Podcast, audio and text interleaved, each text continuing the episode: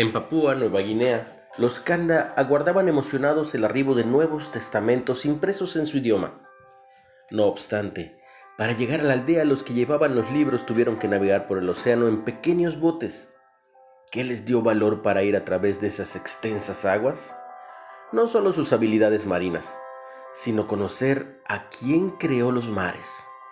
Dios quien nos guía a cada uno a atravesar las aguas revueltas y profundas de nuestra vida.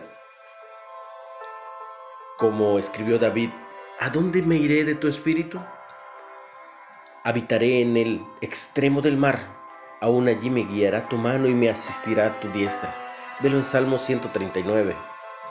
Estas palabras resonarían intensamente con los candas, quienes viven en una nación insular de costas tropicales, selvas densas y montañas escabrosas, llamadas la última desconocida.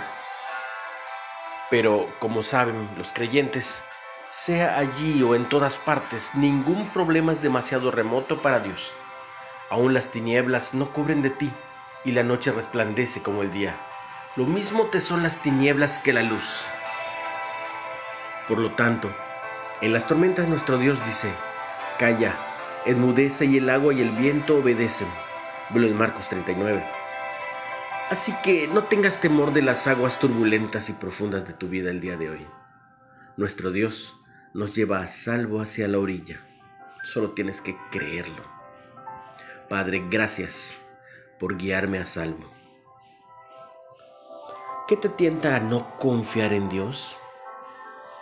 ¿Alguna mala experiencia te hace dudar de su poder?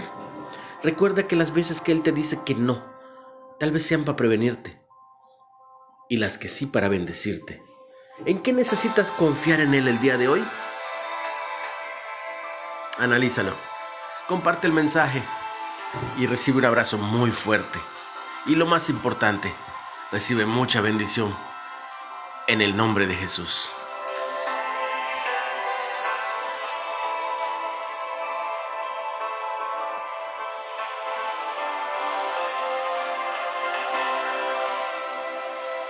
Recuerda seguirnos en Spotify en Reflexiones de Ávila con H.